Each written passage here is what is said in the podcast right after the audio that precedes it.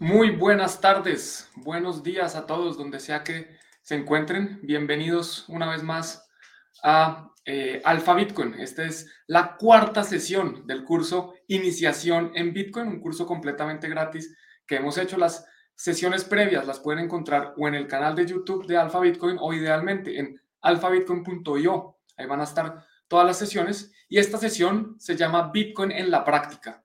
Vamos a empezar ya a tocar Bitcoin, vamos a ver cómo se puede enviar, recibir, configurar una billetera, qué es lo de las billeteras exactamente, aunque la clase pasada en cómo funciona Bitcoin vimos parte de esto, bueno, aquí va a quedar todo mucho más claro porque lo vamos a tocar, vamos a ir a la práctica. Y lo primero que quiero hacer es enviar una transacción de Bitcoin. ¿Cómo podemos enviar una transacción de Bitcoin? Aquí les voy a mostrar cómo se puede usar eh, utilizando una billetera del teléfono, pero antes vamos a recordar un poquito qué es esto de las billeteras y los distintos tipos de billeteras que había porque vamos a tocar distintas billeteras y va a ser importante saber qué billetera es mejor utilizar. En cada caso también vamos a tener una sesión únicamente dedicada a billeteras más adelante, para que tengan en cuenta, eh, con una persona además que sabe mucho de billeteras, que ha hecho pues tutoriales, las conoce todas. Entonces les voy mostrando aquí. La clase pasada habíamos visto que hay distintas formas de almacenar Bitcoin, que podemos almacenarlos eh, teniendo distintos trade-offs, pros, pros y contras, perdón. Trade-offs. Entonces, entre más conveniente sea la solución, o sea, entre más arriba esté, normalmente eh, es más insegura, más hacia la izquierda está. Los exchanges no es la mejor manera de almacenarlos porque los pueden hackear, los puede intervenir el gobierno, etc. Las billeteras frías son unos dispositivos así, pequeñitos como este. Vuelvo a poner aquí la pantalla para que lo vean en grande. Esta es una billetera fría que vamos a utilizar hoy, se llama la Jade Wallet pues son mucho más seguros, porque aquí están las llaves privadas. El problema es que son más inconvenientes, porque yo necesito este dispositivo para poder acceder a mis recursos. Entonces, volviendo a, compartir la pantalla, vemos que hay distintas soluciones. Hoy vamos a tocar las billeteras de software, que son las que se instalan en el ordenador o en el teléfono, y vamos a tocar un poquito una billetera fría que les acabo de mostrar, o sea, que se guarda de forma mucho más segura. Listo. Entonces, habiendo mostrado esto, ahora sí nos vamos a ir un segundo a compartir la pantalla de mi teléfono. Listo. Entonces, esto es una billetera de Bitcoin, lo voy a poner, creo que así se ve mejor. Esto es una billetera eh, de Bitcoin, se llama Wallet. Aquí yo tengo un pequeño saldo, yo puedo ver el saldo total, puedo ver el saldo de la billetera de Bitcoin, digamos Bitcoin on-chain, y puedo ver el saldo de Lightning. Tengo apenas 359 satoshis. Entonces digamos que esta billetera está en cualquier lugar del mundo. Yo puedo aquí poner donde dice recibir. Puedo poner un monto en Bitcoin. Voy a poner recibir 0.0001 Bitcoin. O sea, creo que esto serían como 10.000 satoshis. Vamos a poner aquí prueba. Esto serían 1.000 satoshis, si no estoy mal. Prueba. Vamos a darle recibir. Y esto nos crea un invoice. Esto es, esto es un invoice de Lightning Network. Es como un recibo que cualquier persona en el mundo puede recibir y pagar. Como uno paga un recibo de la luz, como uno paga cualquier recibo, yo puedo crear un recibo de Bitcoin con el monto que espero recibir y la persona que me va a pagar automáticamente le sale este monto. Entonces vamos a ver, yo copio acá la dirección o también puedo escanear el código QR. Me voy a otra billetera de Bitcoin. Aquí le voy a poner enviar. Voy a pegar el código. Aquí me dice que eh, la billetera de Satoshi, la que estoy utilizando, quiere pegar un código que viene de Wallet. ¿Lo, permito? Sí, permitámosle. Me dice, mire, esto es una factura por mil Satoshis. Entonces yo le voy a poner listo, enviar. Vamos a enviar los mil Satoshis. Satoshis enviados. Y automáticamente la otra persona, al otro lado del mundo, aquí está con la billetera de Wallet, se va a dar cuenta que se actualizó acá. Ahora tengo 1359 Satoshis. Acabamos de enviar valor alrededor del mundo por fracciones de dólar, por centavos, por microcentavos. Y este es el poder de Bitcoin utilizando Lightning Network. Pero tenemos que devolvernos porque en la clase pasada habíamos visto varias cosas que, nos hacen pensar cómo así que la transacción fue eh, realizada inmediatamente. Hay como muchos, mucha incertidumbre, no, no entendemos qué pasó. A ver, yo les explico un poquito. Vamos a ver acá en pantalla de nuevo, comparto la presentación de la clase pasada, habíamos visto que eh, en Bitcoin, Bitcoin como está, se organizan las transacciones es por bloques. Tenemos bloques con transacciones Y estas transacciones eh, aquí quedan registradas de forma, digamos, cronológico. Cada uno de estos bloques se genera en promedio más o menos cada 10 minutos.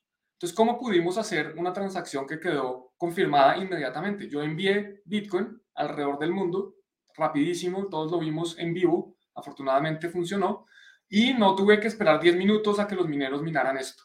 Pues también habíamos visto, la clase pasada, hacia el final de la clase, que existen soluciones para escalar Bitcoin, soluciones como eh, Lightning Network, que es lo que acabamos de tocar. Aquí están las billeteras de software. Hemos tocado ya Wallet, Wallet of Satoshi, que son este tipo de billeteras que instalo en el teléfono. Las llaves privadas están aquí en el teléfono.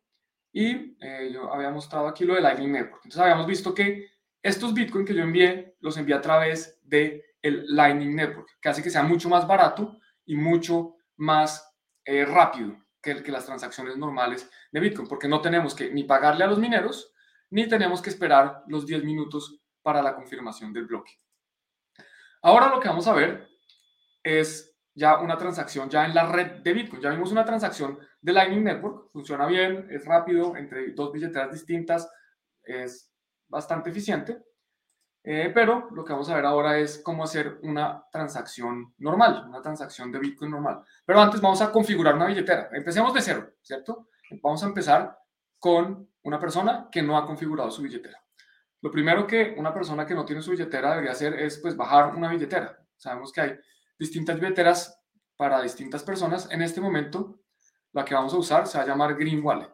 Entonces, Green Wallet es una billetera creada por Blockstream. Blockstream es una empresa eh, que trabaja pues todo el tema de infraestructura de Bitcoin. Uno va a la página oficial de blockstream.com slash green. Siempre es muy importante ir a las páginas oficiales de todas las billeteras.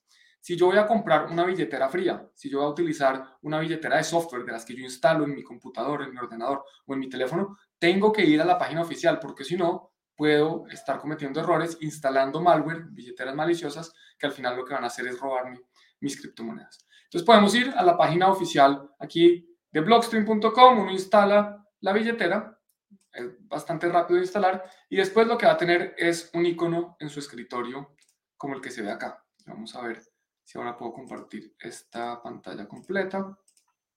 Listo. Acá podemos ver el icono de Blockstream Green. Aquí yo ya la tenía abierta. Entonces esto es lo que sale cuando uno abre la billetera desde cero. Vamos a crear una billetera de Bitcoin. Aquí me dice carteras. Vamos a crear una billetera de Bitcoin, crear una nueva cartera. Las billeteras se les conoce, voy a volver a agrandar esto.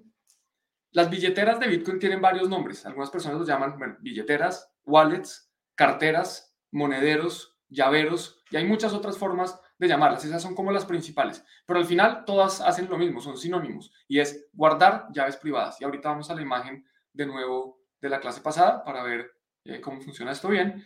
Pero aquí estoy creando mi billetera entonces en, en Blockstream. Voy a poner, esto me da dos opciones, multisig, que lo vamos a ver también en una clase especializada, y single sig, una sola firma. Con una sola firma yo voy a controlar los recursos que estén en esta, en esta cartera. Vamos a darle la bienvenida, sí, acepto los términos y condiciones. Estas 12 palabras que están acá, eh, yo las estoy mostrando simplemente porque esto es una clase, pero no deberían nunca compartir. Esto se llama, estas palabras permiten crear su llave privada. Esas palabras nunca se deben compartir. Lo voy a poner aquí en grande para que lo puedan ver. Ah, creo que se las oculta, están ocultas. Vamos a ver, aquí ya están no ocultas.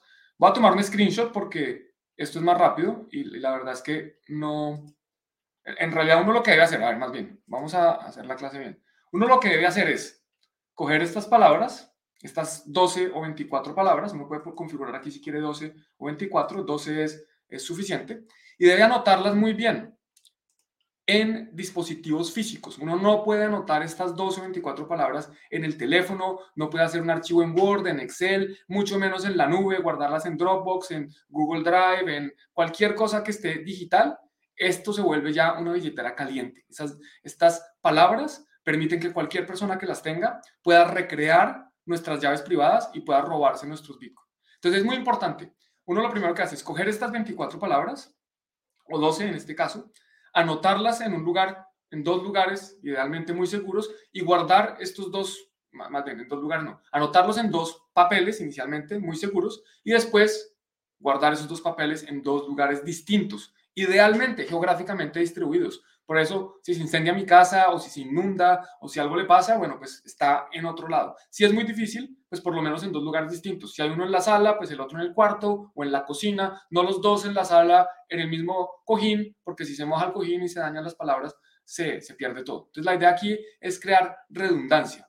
Y eh, hay unas tarjeticas que también vienen con la Jade Wallet, que son como estas, donde uno puede también anotar ahí sus, sus semillas de recuperación de otra forma eh, distinta. Pero el punto es guardarlas en dos sitios, y aquí les voy a mostrar también otra cosa. Esto es una ex seed que yo recibí y uno puede anotarlas en unas placas de metal así como estas.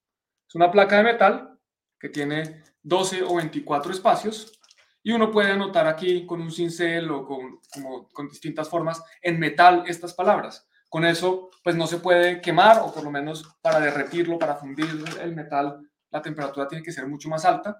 No pasa nada si se oxida, si se moja, eh, no se va a romper. Si se incendia una casa, de pronto aparece ahí. Si se inunda la casa, también seguramente va a aparecer ahí. Entonces, es mucho más seguro que el papel. Obviamente, pues tiene un costo, se puede comprar. Eh, incluso hay, hay distintos medios para anotar estas palabras. Lo importante es que estas palabras nunca estén en Internet, que no se les pueda tomar ni siquiera una foto. Si yo le tomo una foto desde mi teléfono a estas palabras, ya queda comprometido, porque ese, ese teléfono está conectado a Internet eh, todo el día. Y están esas, esas fotos normalmente llegan a Google Drive o a, Amazon o lo que sea donde uno compre. En mi caso será Apple. Yo voy a tomar una foto aquí. Esto es muy mala práctica, pero como esta billetera ya prácticamente está quemada, ya, ya ustedes la han visto, cualquiera que envíe recursos a esta billetera que vamos a crear, pues los van a perder. Alguien, alguien del curso, alguien que esté viendo este video, los puede aprovechar. Entonces me pide que verifique las palabras de respaldo, por eso le tomé la foto, para poder hacer este ejercicio. Ahora yo voy a mi teléfono y empiezo a verificar las palabras. Eh, toca en orden, toca anotarlas en orden. Face, tissue. Ya vamos a hablar un poquito de, de estas palabras. Slogan y various. Eh, voy a crear un pin, entonces voy a poner aquí 1, 2, 3, 4, 5, 6. Verifico el pin, 1, 2, 3, 4, 5, 6. Listo, ya tenemos, hemos creado una cartera. En esta cartera yo puedo recibir fondos de Bitcoin on-chain. Únicamente esto no permite recibir de Lightning Network. Aquí yo puedo crear una cuenta, tengo una cuenta principal, Legacy Segwit, y otra cuenta aquí que se llama Segwit Account. Si nos vamos a la cuenta principal, vamos a darle aquí, eh, bueno, renombrando.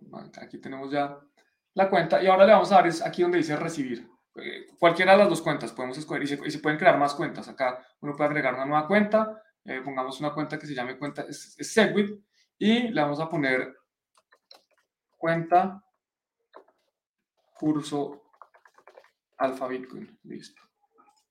Aquí queda creada. Ah, no, no puedo crear una nueva porque esta todavía está sin utilizar, entonces esta que se va a llamar Segwit Alpha Bitcoin. Listo. Segwit Alpha Bitcoin. Vamos a darle a recibir y esto nos crea una dirección. Una dirección de Bitcoin. Entonces, ¿qué es esto de la dirección? Vamos a ver otra vez. Eh, vamos a ir a los recursos de la clase pasada, donde vamos a devolvernos aquí a las billeteras. Esto es un poquito más acá, aquí. Entonces, ¿qué tiene la billetera? La billetera tiene guarda llaves privadas, por eso también se le conoce como llavero. Una billetera lo que me guarda son unas llaves privadas a las que yo puedo recrear utilizando las 12 palabras que acabamos de guardar. De esta llave privada sale una llave pública y de la llave pública sale una dirección. Recordemos que de la dirección no se puede volver a la llave pública, la llave pública no se puede volver a, la llave privada. ¿Y la dirección para qué es? Pues la dirección es que es como esto, para que me envíen Bitcoin. La dirección es literalmente para que cualquier persona me pueda enviar Bitcoin. Entonces vamos a ver aquí el número de la dirección, vamos a ver recibir, vamos a copiar esta dirección, yo la voy a guardar por acá, pero nos vamos a aprender aquí que termina en EHW, nos vamos a aprender solo esta parte, porque lo que vamos a hacer es, ¿qué pasa si yo pierdo mi billetera? ¿Qué pasa si por alguna razón eh, se me desinstala el software o o pierdo el ordenador, se me daña el ordenador y yo quiero recuperar mi billetera. Entonces vamos a recuperar una billetera. ¿Cómo se hace esto? Vamos aquí primero a cerrar la sesión. Vamos a crear una nueva cartera de wallet. Ah, no, perdón. Vamos aquí a restaurar Green Wallet. Restaurar es cuando yo ya tengo unas 12 o 24 palabras, vuelvo a crear la misma billetera. Entonces me pide las 12 palabras y aquí las voy a ingresar. Me toca ingresarlas ahora sí todas. 6.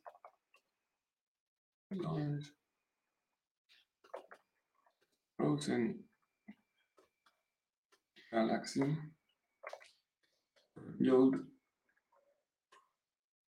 Ahora, acá pasa algo interesante.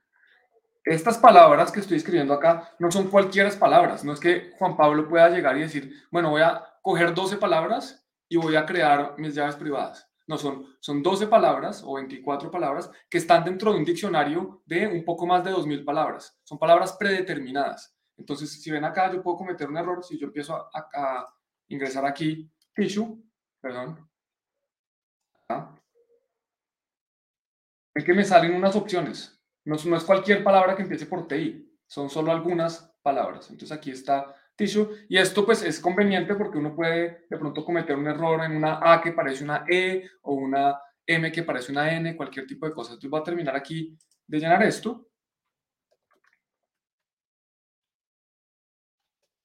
Eh, glide, perdón, retreat, glide, Sony.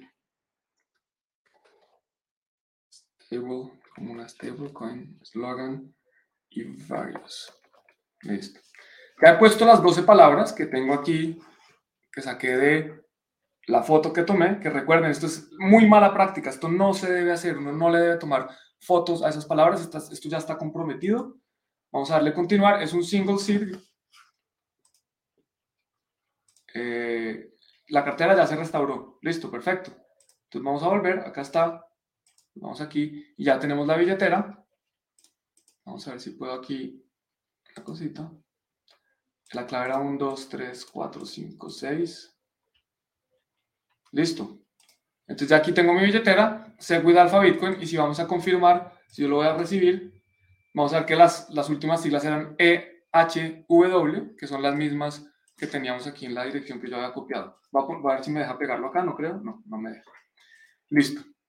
Pero entonces ya tenemos una billetera, la hemos configurado, la hemos borrado y la hemos vuelto a configurar. En teoría, en estas mismas 12 palabras, yo las debo poder utilizar en otras billeteras. No tiene que ser esta misma billetera para poder cargar mis Bitcoin. Entonces, si, si Green Wallet deja de funcionar, si Blockstream dice, vamos a borrar este software que nunca se se puede volver a encontrar, se autoborra de todos los ordenadores. Bueno, pues esas mismas palabras me sirven para recuperar mis Bitcoin, para recuperar mis llaves privadas y poder acceder a mis Bitcoin.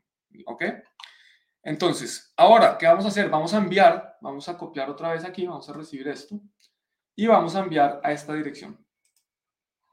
En la copiado.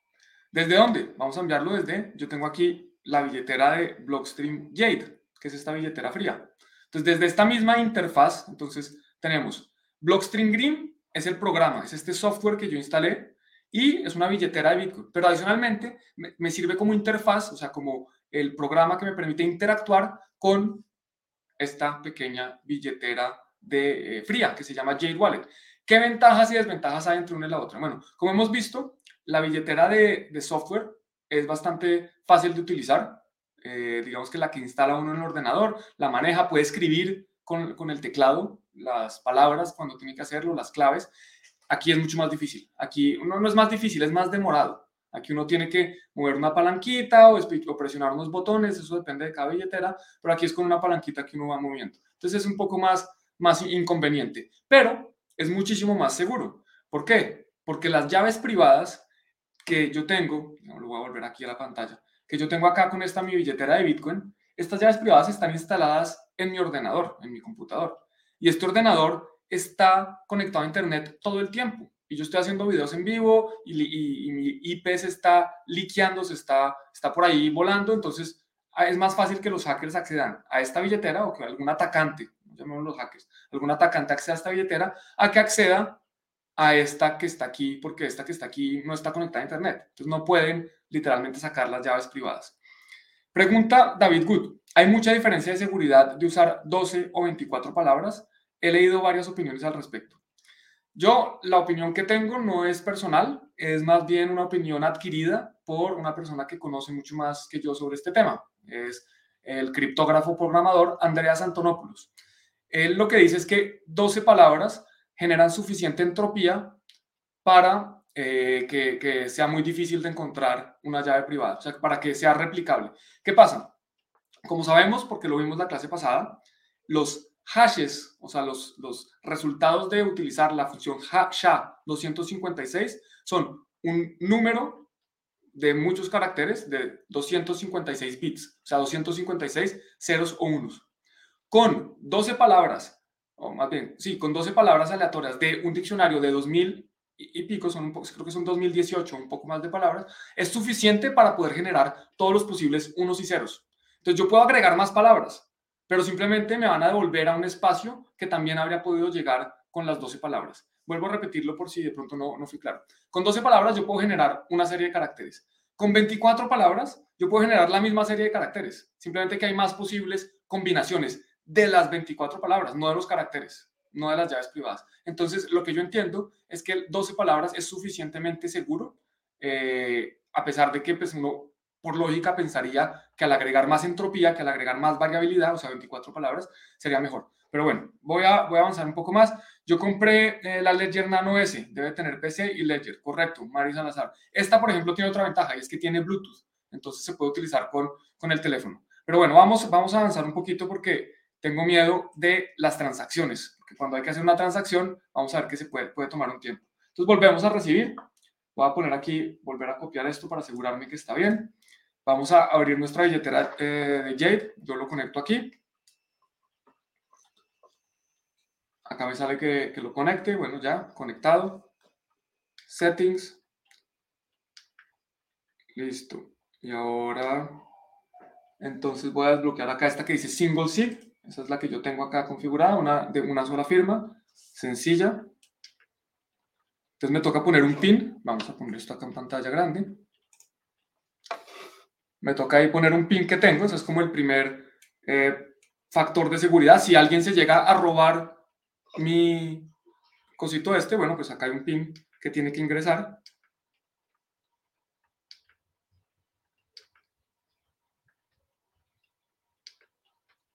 Listo, ingreso el pin.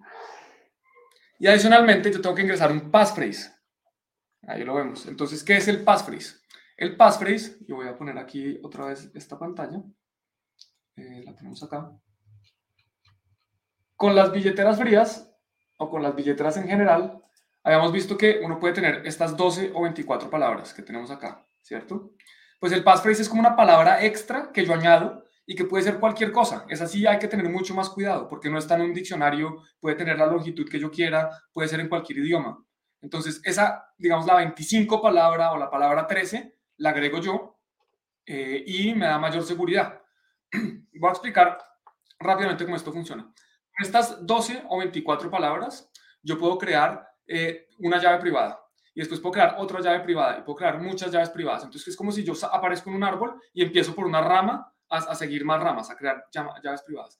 Si yo pongo un passphrase, lo que hago es que del mismo árbol estoy empezando en otra rama. Entonces empiezo en esta rama a generar más llaves privadas, más llaves privadas. Entonces, si yo no pongo el passphrase, empiezo en esta rama, si lo pongo, empiezo en esta rama, la probabilidad de que yo llegue a las mismas llaves privadas, pues, no, mejor dicho, si yo utilizo el passphrase equivocado, simplemente voy a empezar a buscar en otro lado, voy a empezar a buscar por otra rama. Entonces, por eso es importante aquí eh, poner el passphrase. Voy a poner aquí mi passphrase. Esto creo que cometí un error, lo desconecté, entonces me va a tocar empezar el proceso de cero. No pasa nada. Vamos aquí, les vuelvo a compartir esta pantalla, volvemos a desbloquear aquí el single sig, vuelvo a poner el pin. Si ven que es un poco más inconveniente la billetera fría, toca, toca hacer aquí cositas manual, moverse, eh, no, es como no es con el teclado como con la billetera que está en el ordenador. Ahora poner el, el passphrase, imagínense, una palabra que, puede ser larga y me toca ir moviéndome en, un teclado aquí con esto todo chiquitico, pues, pues toma tiempo. Toma tiempo, pero pues es el costo de la seguridad, es el costo de poder tener eh, mayor seguridad. Esto, esta tecnología es muy poderosa, pero también pues tenemos que hacernos responsables porque eh, aquí nadie va a cuidar nuestros recursos. Entonces yo me voy a demorar un poquito aquí, lo siento, porque además cometí un error. Pero bueno, lleno este passphrase. Es una buena práctica tener un passphrase. Y, y también es una buena práctica guardar ese passphrase. Porque hay personas que yo conozco que han perdido el passphrase y prácticamente es imposible volver a acceder a esos bitcoins. Toca volver a probar distintos passphrases hasta que, hasta que encuentren el camino correcto, la rama por donde empezaron a buscar. Un segundo aquí, yo ya estoy avanzando, pero no es tan trivial.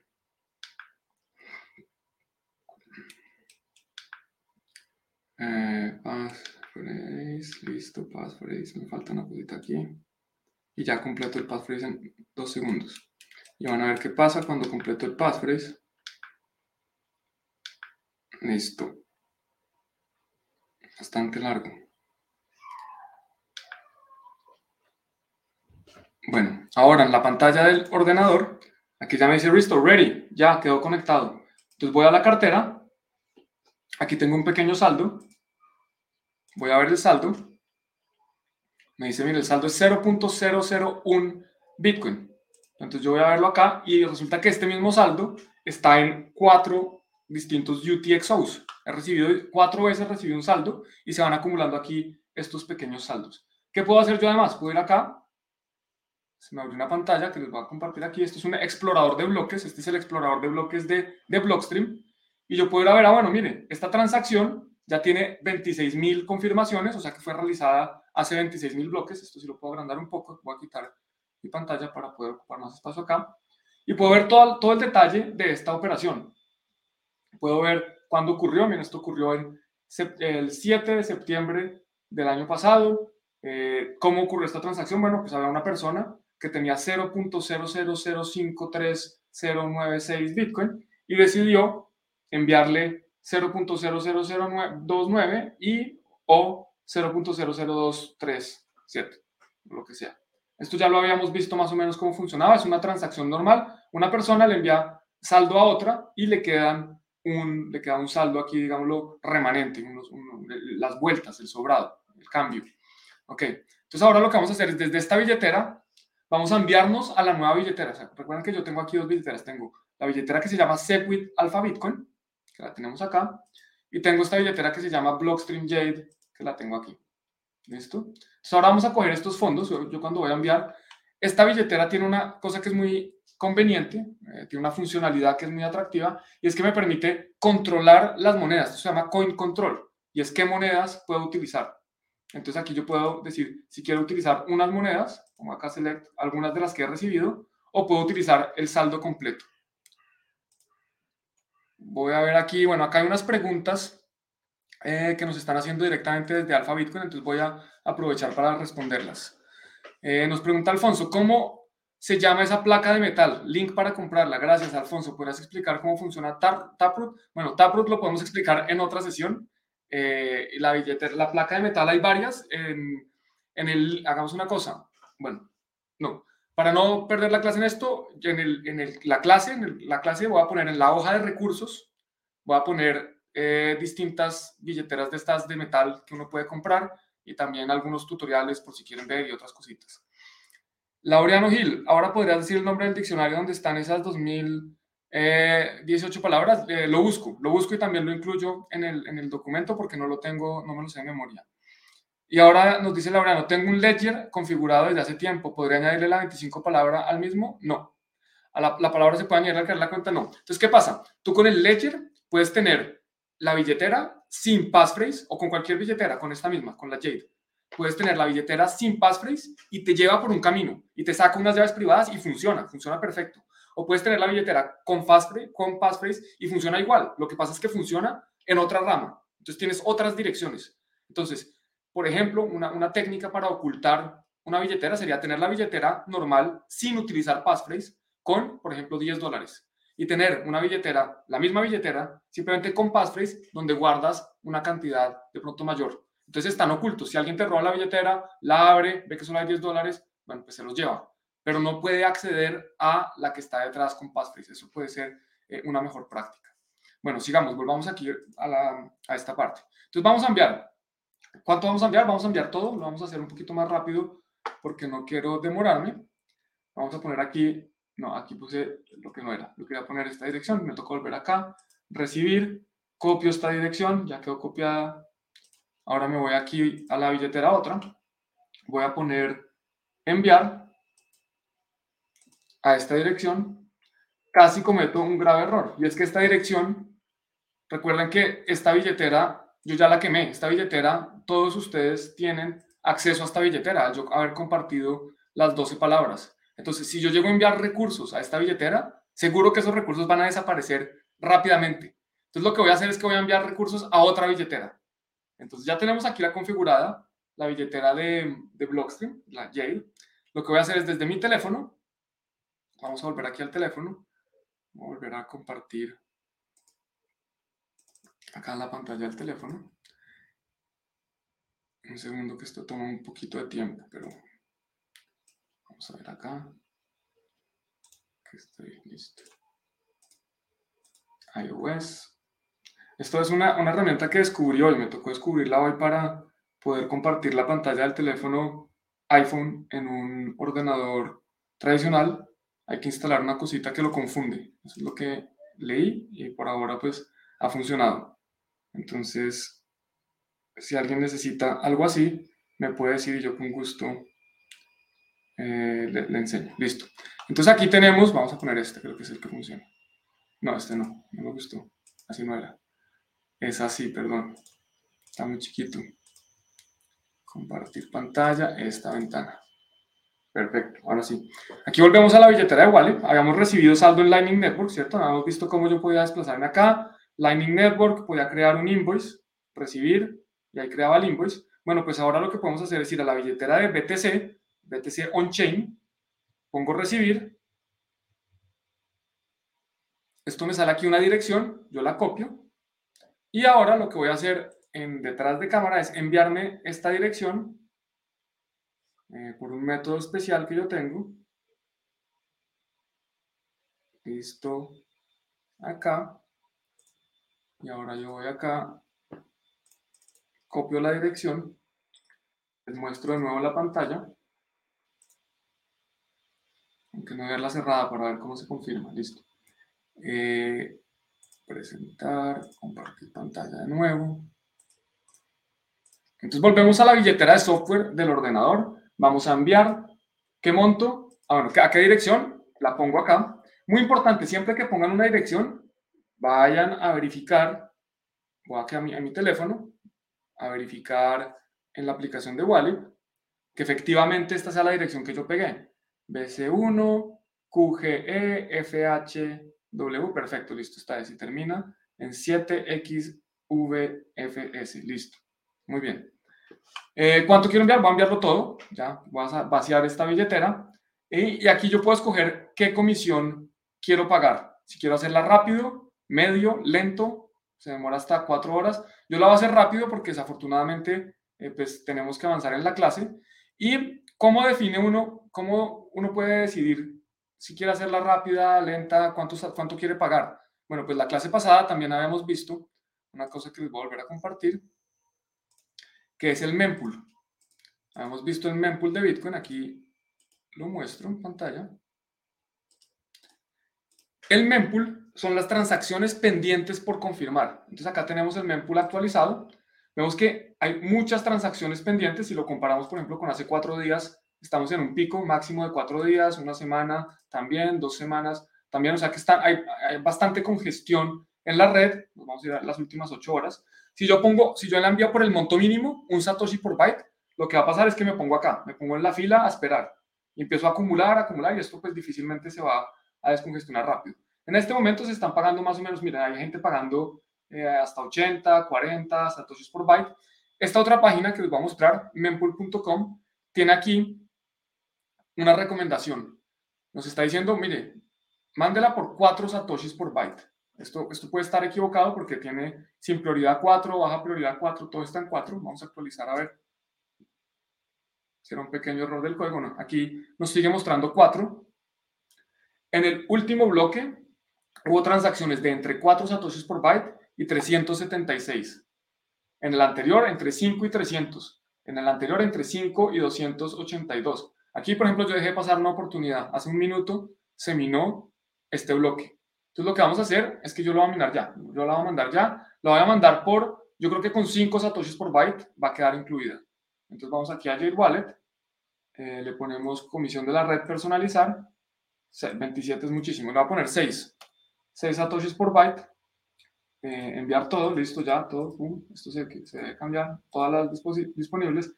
Aquí lo vuelvo a hacer porque como cambié la comisión, de pronto se cambia acá el saldo. Eh, podemos poner una nota, todo. Enviar, no les estoy mostrando, qué bestia. Perdón. Eh, bueno, aquí me toca confirmar la billetera, entonces cancelo. Listo, de nuevo. Vuelvo a compartir, ahora tengo que compartir es esto. Perdón. Ya. Entonces tengo la billetera, voy a enviar, pongo la dirección, verifico que la dirección sea la correcta, muy bien. Eh, pongo la comisión, voy a personalizar, voy a ponerle 6, aquí a 6.19 satoshis, perfecto. Vamos a enviarlo todo. Reseña, eh, clase, vamos a poner aquí clase, enviar. Y ahora en la pantalla de, en la pantalla de la Jade, me dice que si acepto, que si quiero aceptar esa operación. Entonces yo necesito acá firmar para aceptar la operación. Ya me dice, eh, there was an error processing, ah, porque eh, firmé la anterior, firmé la que no, les había mostrado. Entonces de nuevo, eh, perdón, puse recibir, ahora pongo enviar, pego la dirección, verifico que sea, efectivamente es, me dice que bueno, 5.98 satoshis per byte, perfecto, enviar todo, reseña, prueba, enviar. Ahora sí me dice aquí otra vez en la pantalla que verifique. En la billetera fría verifico. Procesando. Aquí en la pantalla me dice enviar, eh, me pone el fee. Va a pagar 1911 satoshi. Eso para mí es mucho. Yo normalmente envío un satoshi por byte. Entonces me dice, listo, transacción enviada. Vamos a copiar la transacción. Vamos a darle OK. Y vamos a ver una cosa. ¿Qué es lo que acabamos de hacer? En la clase pasada habíamos visto que la vida de una transacción empieza de la siguiente forma. Bueno, esto, esto ya lo vimos, ¿cierto? De una dirección, yo me puedo, otra vez no estoy compartiendo, ¿qué pasa? Perdón. Presentar, es que quiero compartir, voy a compartir toda la pantalla, listo. No me. Esto ya lo vimos, vimos como de una dirección en el explorador de bloques yo envío a otra dirección y me queda un saldo y así sucesivamente. Y lo que hemos visto es que cuando yo empiezo una transacción, lo que yo hago es firmar. O sea, utilizo mi llave privada para firmar la transacción. Aquí yo estoy utilizando la llave privada que está en este dispositivo para firmar la transacción, para decir, mire, yo soy el único que controla esa llave privada, esos bitcoins son míos, por favor, muévalos. Entonces, ¿qué va a pasar? ¿Qué está pasando ahora en la red? La transacción se está esparciendo por toda la red, la están recibiendo otros peers, la validan con la llave pública, efectivamente, si la transacción es válida, la siguen compartiendo y va a pasar a ser minada en un bloque. Entonces un minero va a coger el mempool de transacciones, que el mempool es esto que acabamos de ver, el mempool es, perdón, es, acá también se ve, es esto, o esto que hemos visto acá. Entonces aquí está mi transacción, por acá está, y los mineros en algún momento la van a incluir en un bloque. Yo he copiado la dirección de la transacción, entonces la voy a poner acá. Y aquí me sale, mire, la transacción está sin confirmar. O sea, está en el mempool, está en la piscina de la memoria de los nodos, esperando a ser confirmada. Le envié una comisión de 6.1 satoshis por byte, o sea que debería ser confirmada rápidamente. Ahora nos toca esperar en promedio 10 minutos a que se genere el próximo bloque y que con suerte o que no lleguen muchas transacciones, este bloque incluya mi transacción. Habrá que ver si la incluye. Eh, aquí nos dice, mira, esta transacción tiene unas características, estoy utilizando Segwit, eh, Taproot, ah no, podría haber utilizado Taproot y replace by fee. Esta transacción soporta, o sea, se puede reemplazar. Esta transacción, si yo quiero hacer trampa, puedo volver a enviársela a otra persona pagando una comisión más alta y los mineros van a incluir la comisión, la, transacción que tiene la más alta porque tiene este RBF. Y acá se ve un poquito cómo funciona. Mire, yo tenía cuatro saldos, que son estos que tengo acá en la billetera, cuatro saldos distintos, ¿cierto? Aquí me los muestra el explorador de bloques. De estos cuatro saldos, yo saqué todo se fue a una sola dirección y hay un pequeño saldo que se va, que es la, comisión. Este saldo se lo va a llevar el minero que logre incluir esta transacción. Y aquí ya se ve la transacción en más detalle. Aquí ya se ve de estas cuatro direcciones que yo tenía acá, de nuevo las muestro, yo tenía aquí cuatro direcciones, pues de esas cuatro direcciones se está pasando todo a esta nueva dirección eh, que yo tengo. Y aquí pues hay otro, otro tipo de, información. Ahora nos toca paciencia, esperar a que este bloque se confirme. Mientras tanto, vamos a dejar esto aquí abierto, vamos a ver eh, qué está pasando. Bueno, pues los mineros han incluido las transacciones, cada minero incluye las transacciones que considera apropiadas. Voy a quitar mi, voy a poner esto así. Esto así. Y ahora lo que están haciendo es minando. Están tratando de cambiar este nonce que está acá, perdón, cambiando este numerito para que el hash empiece con un número determinado de ceros. Esto lo pueden repetir la sesión pasada. Si nos vamos a ver aquí, por ejemplo, el último bloque, vamos a ver qué pasó en el último bloque. Vamos a ver que él tiene un hash que empieza con un número de ceros. Y eso es lo que los mineros están tratando de lograr. Es tratando de lograr que el próximo bloque, tratando de encontrar una combinación de orden de transacciones más nonce que genere un hash que empiece con un número determinado de ceros. Aquí son como, como 20 ceros, tiene que empezar en este momento. Cuando esto ocurra, el nuevo bloque con las nuevas transacciones, que está acá, digámoslo así.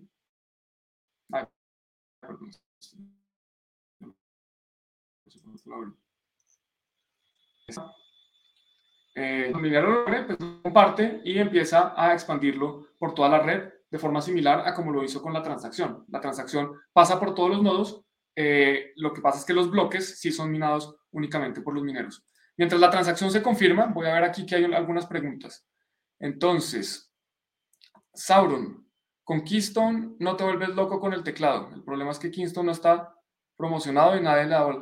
Keystone, no lo, no lo conozco, no estoy muy bien, no conozco muy bien eh, Keystone. Nos dice Ibiso, el día que aprendí a usar password, ciertamente sentí mucha más seguridad al no depender de alguien eh, que encontrará mis palabras semillas. Gracias. La Jade me gusta mucho y no hay tutoriales. Yo tengo tutoriales de la billetera eh, Jade por si están interesados en ver más detalle. Eh, los pueden buscar Juan, YouTube Juan en Cripto Jade. A ver, lo busco rápido y lo, ponemos por lo menos en pantalla. Juan en Cripto Tutorial Jade. Mira, aquí está. Hay un unboxing que hice, está uno explicando Coin Control también. A los pongo aquí en pantalla. Mira. Hay, hay tutoriales, hay tutoriales. Aquí están. Hay un unboxing que hice, hay uno de, Joaquín. Aquí, por ejemplo, hay otro de explicando lo del CoinJoin, perdón, lo de eh, Coin Control, que es importante. Y por aquí hay más, por aquí hay más tutoriales, o sea que sí, sí hay, sí se pueden encontrar. Paciencia. ¿Qué tan fácil es hackear una billetera de software cuando el computador está apagado? No está conectado a Internet. Internet sería posible. Er, es muy difícil, incluso con el, con el ordenador o el computador prendido es difícil. Que un hacker entre al computador de uno y saque información no es tan fácil. Uno tiene que dejarlo entrar eh, con una puerta trasera, con un virus, con un malware. Eh, por eso es que es muy recomendable no instalar cosas raras, no instalar cosas que yo no conozco de proveedores no reconocidos, no, con, poca reputación, porque no sabemos qué es lo que realmente estamos instalando. Entonces, sacar las llaves privadas del ordenador es difícil, no es fácil, no es trivial. Eh, adicionalmente, si está apagado, pues es imposible. Lo que pasa es que si el ordenador ha estado conectado a Internet en el pasado, no sabemos, eh, no tiene que ser en este momento, no sabemos qué tiene, no sabemos qué malware haya tenido. Y yo puedo creer que estoy generando un número aleatorio, yo puedo creer que estoy generando una dirección de Bitcoin que nunca nadie más ha tenido y en realidad hay un software en mi ordenador, hay un malware que está generando, o más bien que está poniendo la dirección de un atacante. Entonces yo veo una dirección, pienso que es nueva, pienso que está recién generada, pero como ya el computador tiene virus, ha tenido malware, esa dirección en realidad es la del atacante y yo le envío esa dirección pensando que es mía, pensando que yo tengo control y resulta que el atacante lo recibe. Lo bueno de estos dispositivos es que nunca han tocado Internet. Entonces, al nunca haber tocado Internet, nosotros sabemos qué es lo que tienen adentro, qué tienen instalado y que cuando se genera una llave privada nueva, eh, pues en realidad una, una, nueva dirección, en realidad esa dirección es nueva y no es, no es la de alguien más. ¿Cómo sabemos? Bueno, porque de cierta forma estamos confiando en la compañía, a pesar de que el código de esta billetera es abierto, cualquier persona puede ir a GitHub, ver qué es lo que está en el código y si alguien sabe, tiene suficiente conocimiento, ver cómo se están generando estas llaves privadas y las direcciones, etcétera, cómo funciona todo. Eh, y eso es lo que está instalado acá, o sea, todos lo podemos verificar, todos los que sepan leer ese tipo de código. Y también es importante que cuando se va a comprar esto, se compre directamente desde el fabricante, porque si uno lo compra por fuera, hay personas que pueden abrirlo, pueden cambiar lo que hay ahí adentro, lo que hay acá, y de nuevo, darnos una, la sensación de seguridad cuando en realidad nos están dando es direcciones creadas por, por el atacante. Entonces hay que tener mucho cuidado, siempre comprar en la página de, directamente del productor, del fabricante, si es el caso de una billetera fría, y llaves privadas en el ordenador, minimizarlo lo mínimo posible. Eh, obviamente yo tengo, por ejemplo, Bitcoin en el teléfono, tengo Bitcoin en el ordenador, fracciones, eh, también un poco para diversificar, para mostrar, para hacer eh, experimentos, pero el dinero de verdad, los ahorros de, de mi familia, pues están guardados en frío, en una multisig, que es dificilísimo acceder, que prácticamente tengo que coger aviones para poder acceder a las distintas llaves. Entonces es, es, es también dependiendo de para qué lo voy a usar. Si yo me voy a ir a El Salvador eh, a, utilizar Bitcoin, pues me llevaré en la billetera unos sats, eh, en, posiblemente una billetera custodial de Lightning Network, me llevaré otros no custodial, me llevaré distintas cosas y el dinero de verdad pues estará guardado en el multisig donde tengo que coger un avión internacional para ir y eso no se puede mover. Entonces eso hay que tenerlo en cuenta y, cada, cada billetera cumple una necesidad distinta. Y de nuevo vamos a tener clases especiales de billeteras para ver cuál es la ideal para cada uso, cuál es mejor, cuál es peor, etcétera, etcétera. Eh, pregunta Mari. La Ledger genera direcciones diferentes de BTC al recibir. Al momento de dar mi dirección de BTC, puedo dar cualquiera de esas direcciones. ¿Cómo funciona? Correcto. Entonces, ¿cómo funciona esa parte? Yo tengo unas unas frases de recuperación, unas semillas de recuperación, unas 24 palabras, y de esas, o 12 palabras, y de esas 12 palabras se pueden generar múltiples llaves privadas. Y te voy a mostrar aquí de nuevo, porque esto lo vimos la clase pasada, eh, cómo se ve una billetera. Entonces, comparto aquí, listo. Habíamos visto que la billetera tiene, genera llaves privadas, de cada llave privada hacer una llave pública y de cada llave pública una dirección. Pues en realidad, lo que tiene una billetera son varias llaves privadas yo puedo generar muchas llaves privadas, muchas llaves públicas, una correspondiente a cada llave privada y múltiples direcciones, también obviamente correspondiente a cada llave privada. Entonces tú puedes con una sola billetera tener múltiples direcciones. Cuando en tu ledger te genera varias direcciones, igual tú tienes el control de todas esas. No te preocupes que, que lo enviaste a una u otra. Digamos que las preocupaciones ahí son más de, de privacidad y de entender muy bien, bueno, pues qué fue lo que se envió a dónde. Eh, aquí hay otras preguntas, perdón. A ver. Eh, pero las... Eh, Ledger, código... Ah, bueno. Eh, Ledger no es código abierto. Entonces, Ledger, al, no ser código abierto, significa que nosotros no podemos ver, entrar a verificar el código. Ledger nos está diciendo, mire, esta billetera está cerrada, esto es lo que hace y lo hace muy bien. Y estamos confiando en Ledger, porque puede que Ledger haya puesto una puerta trasera o que haya un error o que haya alguna cosa, pero no lo sabemos. por ahora estamos confiando en la reputación de Ledger al utilizarlo y, y por eso, de cierta forma, yo prefiero otras. A mí me gusta más eh, Trezor, me gusta más Jade, porque eh, son de código abierto. Eso para mí, digamos que es importante. Pero las, las call wallets, cuando las configuran o cuando alguien hace una eh, transacción, no se conecta a Internet. No, Alfonso, las, las call wallets, de nuevo, estas billeteras frías, cuando yo firmo una transacción, no es que se esté conectando a Internet. Lo que hace este dispositivo es que firma la transacción aquí adentro. Vamos a volver a ver cómo funciona esto. Recordemos que bueno, en la vida de la transacción, vamos aquí a la parte de criptografía. Aquí habíamos visto que la llave privada lo que sirve es para firmar, para firmar una transacción, ¿cierto? y la llave privada es lo que nadie puede tener. La llave privada es lo que está aquí guardado. La llave privada nunca pasa por el cablecito, nunca va a Internet. Lo que pasa por el cablecito es la información de la transacción firmada. Entonces yo firmo la transacción y el dispositivo le pasa a mi ordenador la transacción firmada, no le pasa la llave privada. Eso es muy importante porque si le pasara la llave privada, pues estaría pasándole la información que, no queremos que esté en Internet. Entonces eso es importante. Eh, otra pregunta. ¿Qué conocimientos básicos tenemos que aprender para poder leer GitHub? Depende, es, conocimientos de programación y, en GitHub se pueden, hay distintos tipos de lenguajes de programación. Yo puedo saber, eh, por ejemplo, C++, o puedo saber JavaScript, o puedo saber, hay distintos, hay, cientos de lenguajes de programación y ya depende de cómo escribieron eh, esto. Seguramente es Python o C++, alguno de estos. Y, de todos modos, uno sabiendo un lenguaje puede entender relativamente bien otras cosas. ¿Qué opino de Metamask? Bueno, Metamask no es una billetera de Bitcoin, Metamask es para, para otro tipo de, de blockchains, entonces, pues no es el tema del caso. A mí personalmente creo que hay otras alternativas mejores. O sea, no soy fan de MetaMask por, también por lo que representa, por, por el grupo que está detrás, Consensus, etcétera. Pues no soy fan, pero entiendo que es muy útil y pues la utilizo cuando necesito. Eh, nos dice, bueno, ahora tengo ya listo la otra, para preguntar a esta. ¿Alguna billetera recomendada para el móvil que use la red de Lightning y la red de Bitcoin? Bueno, pues justamente, eh, y esto, un disclaimer importante, yo soy asesor, yo estoy eh, trabajando con Wallip. Wallip es una billetera que permite tener Bitcoin on-chain, donde el usuario controla sus llaves privadas, y también permite tener Bitcoin Lightning, donde yo envío y recibo Lightning, pero ahí sí es importante tener en cuenta que el nodo no lo tengo yo, yo no tengo esos Bitcoin, esos, esos Bitcoin vía Lightning los está teniendo Wallip a nombre mío. Entonces lo que tiene Wallip es una base de datos donde dice quién tiene qué.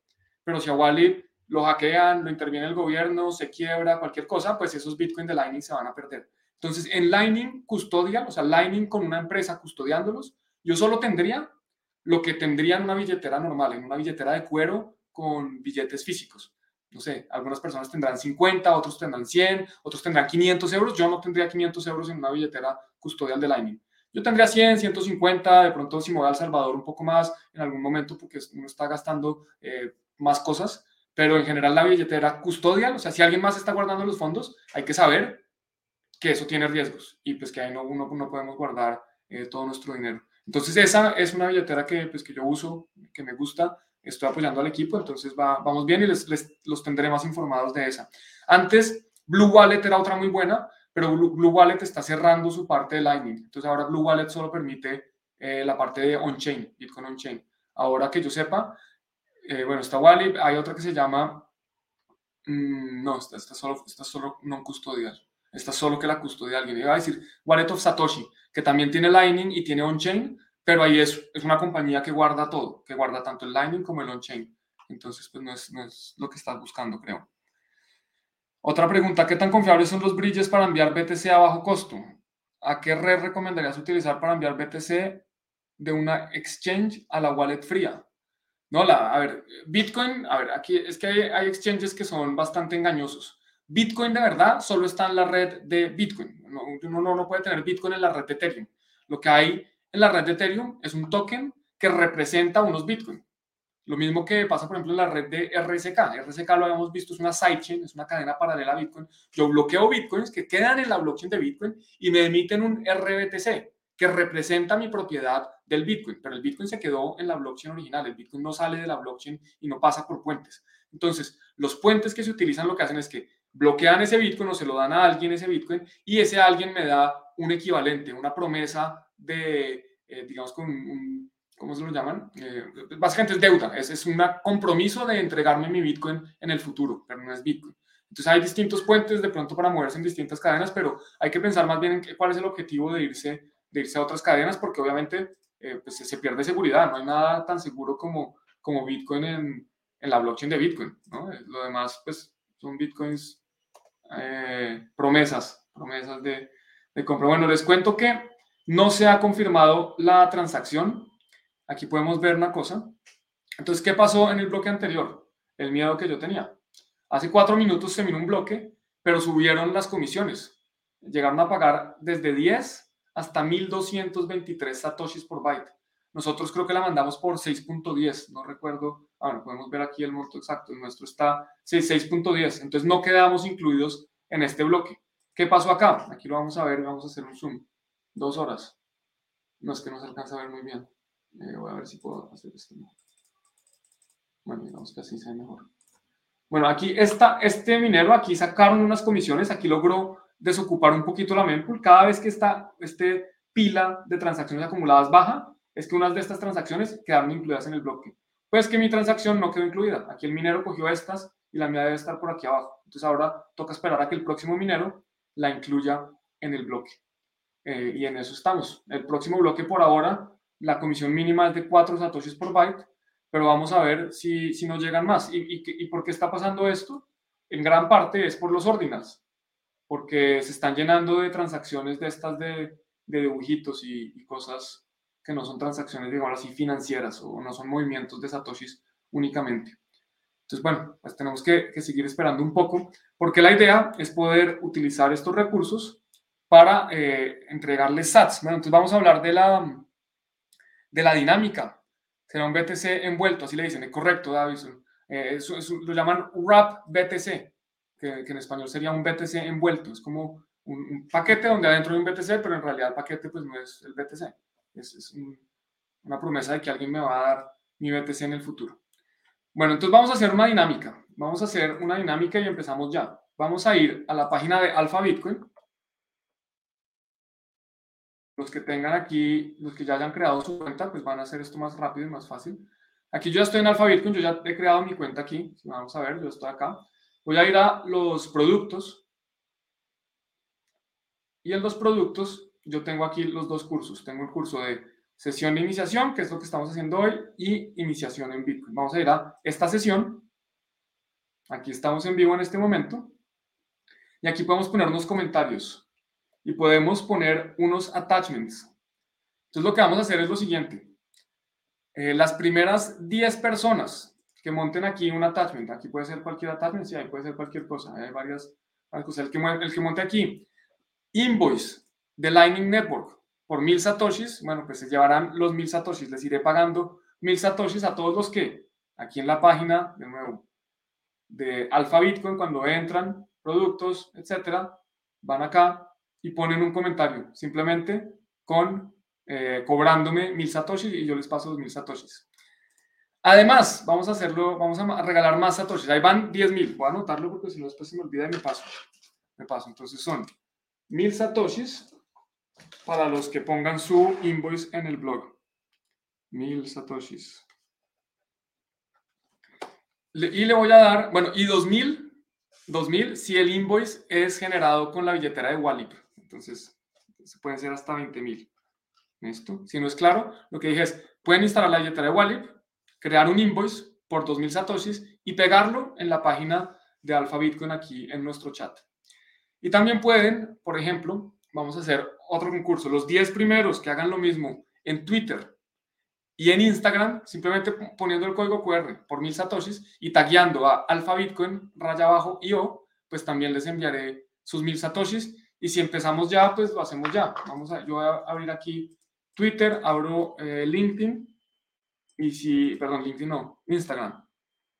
Y LinkedIn también, ahí está. LinkedIn también, el que quiera, puede postear en LinkedIn simplemente el invoice, mil satoshis, y a, tagueando obviamente a Alpha Bitcoin e idealmente a mí para, para que me anuncie, para poder ver esto. Le, regalo ahí unos satoshis. La idea era verlo en vivo. Vamos a ver. Uy, se acaba de incluir un bloque. Estuvimos de buenas. Estuvimos de buenas. Buenísimo. Miren, aquí ya acaba de aparecer un nuevo bloque hace un minuto.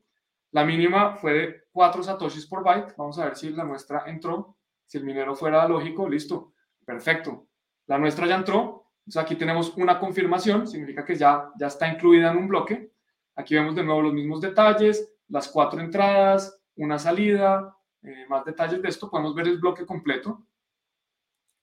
Y si vamos a ver aquí el bloque completo, segundo, vemos, se puede ver todas las transacciones y se pueden ver las transacciones una por una. Entonces aquí en algún lugar está la mía. Aquí, por ejemplo, una persona cogió cuatro direcciones y lo envió a dos distintas. Aquí una persona cogió uno y lo envió a dos. La nuestra era cuatro enviando a uno. Entonces aquí en algún lugar está nuestra transacción. Pero más interesante, ahora vamos a ver aquí. A ver, ¿qué página? Me, me están pidiendo un link. ¿Cuál es esa página? ¿Será la de Mempool Space? En, bueno, de nuevo, también en, el, en la... A ver, les muestro. Eh, voy a compartir aquí la pantalla de nuevo. Aquí en la página, cuando están logueados, van a productos se pueden registrar a este curso gratis, todo esto es gratis, hasta ahora no se está cobrando nada. Y en cada una de estas sesiones hay una serie de recursos. Entonces, para la sesión 1 está el video y las, las diapositivas, la, presentación. Para la 2 lo mismo, está el video, el material de lectura, que era como unas tareas previas. En la sesión 3 está el material de lectura, los recursos recomendados y, el video. Y en la sesión 4 voy a poner una página, un documento, además del video, obviamente, con los recursos recomendados, eh, las direcciones de la billetera eh, y algunos de pronto tutoriales, etcétera, para que puedan ver un poco mejor esto. Entonces, esta página se llama blog, eh, blog se llama mempool.space y voy a poner el link aquí para que todos puedan acceder.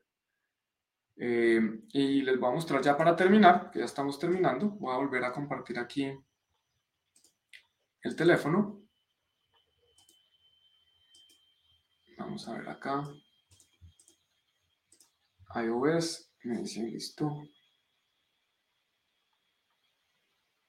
Compartir pantalla. Mirror Go se llama la aplicación. Y ahora voy acá. Deja de compartir esta y pongo a presentar. Pantalla. Esta. Listo. Entonces acá está mi billetera de, de Wallet, como la había dejado. Ahí estábamos poniendo que vamos a recibir. Y si me voy atrás, entonces ya tengo, en total, tengo acá el equivalente a 22.94 dólares.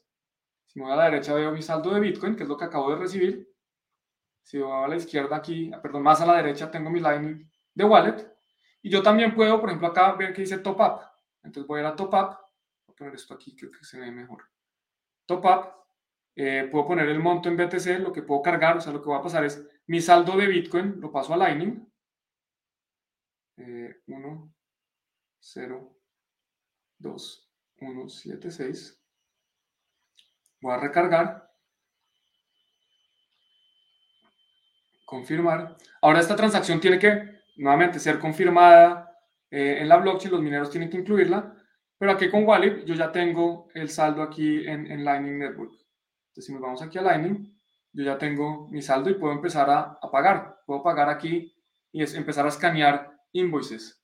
Entonces vamos a ver si alguno de ustedes ya empezó a, a poner estos invoices para, para recibir sus satoshis gratis. Vamos a ver aquí. Si pasó y si no, pues no pasa nada. Yo espero lo pueden hacer cuando termine la clase, desde cualquier billetera. Ya saben, si, si, la billetera es Wallet, les doy hasta 2000.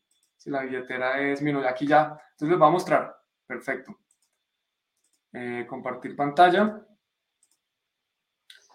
Y van a ver el poder de Bitcoin. Es que esto es impresionante. Aquí está Marcel, que está en Argentina. Eh, y pone, manda su invoice de 1000 utilizando Wallet of Satoshi. Voy a mostrarles aquí lo que voy a hacer yo. Entonces yo tengo aquí mi pantalla. Simplemente voy a pagar. Pongo pagar vía Lightning Network acá arriba. Debería haber compartido la pantalla. Me voy aquí a este código, lo escaneo.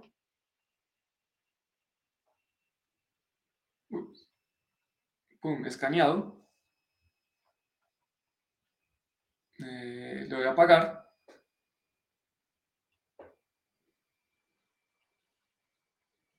Y listo, successful. Ya Martín, perdón, Marcel, tiene sus, sus satoshis. Así de rápido, así funciona Bitcoin. Obviamente, como vemos, la capa base, la capa principal de Bitcoin, eh, yo creo, esto es una opinión personal, que en el futuro va a ser utilizada para grandes transacciones, para transacciones que requieren, eh, digamos, varias garantías y Lightning Network y otras soluciones, como pueden ser, por ejemplo, Sidechains o puede ser Fedimint, van a ser para mover Bitcoin así rapidísimo, al otro lado del mundo, con costos increíblemente bajos, gracias a, pues, al poder de otras tecnologías como, como Lightning Network. Entonces, muchas gracias, Marcel, por el invoice. Ya quedó pagado, lo vas a escribir aquí, pagado. Eh, y listo. Seguramente vendrán más dudas, las podemos ver en, en videos posteriores. Ya hemos pasado un poco la hora de video. Voy a leer aquí los últimos, los últimos comentarios. Gustavo dice que eh, lo decía porque, sí, Binance, Binance a veces confunde. Cuando uno quiere retirar los Bitcoin, le dice que en qué red quiere retirarlos. Y lo que quieren es que uno utilice una red de estas que no son tan seguras, sacando Bitcoin que no es Bitcoin, sacando promesas de Bitcoin. Pero pues no, Bitcoin es Bitcoin en la blockchain de Bitcoin. Eh, la forma más contra... A ver, pero Gustavo, ¿cómo es la forma más económica para migrar los BTC de Binance a wallet fría, es, enviarlos directamente. Entre menos transacciones haya, más barato es. Lo que pasa es que si tú envías BTC desde la red de Binance a una wallet fría, tienes que esa wallet fría estar, tiene que permitir la red de Binance o la red de Ethereum. Y esos Bitcoin después, cuando quieras venderlos, tienes que volver a convertirlos a Bitcoin. O sea que no se justifica guardarlos en, en forma de WBTC, de Wrapped Bitcoin, de Bitcoin envuelto. Yo, yo preferiría, pues creo que, especialmente si es para largo plazo, mejor tener Bitcoin, Bitcoin porque es que con Bitcoin envuelto uno asume todos los mismos riesgos de Bitcoin, más la envoltura, más si hay un proveedor de ese servicio, si es un custodio, si es descentralizado, pues peor aún porque el, código es un reguero. Entonces, bueno, hay que tener cuidado. Eh, listo. Y acá creo que hay otra pregunta. Ah, bueno, vamos a ir aquí a la comunidad. Un segundo y con esto ya terminamos. Vamos a ir aquí, eh, volvemos a, productos. Vamos a ver si acá están en la sesión.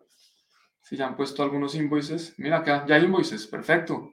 Pues entonces yo lo que hago es que copio esto. Aquí me queda un poquito más complejo porque como no está el código QR, no puedo escanearlo. Entonces me toca copiar esto, eh, pasármelo a mí por fuera y eh, proceder a hacer el pago. Entonces yo tan pronto me desconecte, lo que hacemos es que hago los pagos pendientes. También aprovecho para recordarles que la próxima semana, el jueves de la próxima semana a las 6 pm, tenemos la última sesión de este curso.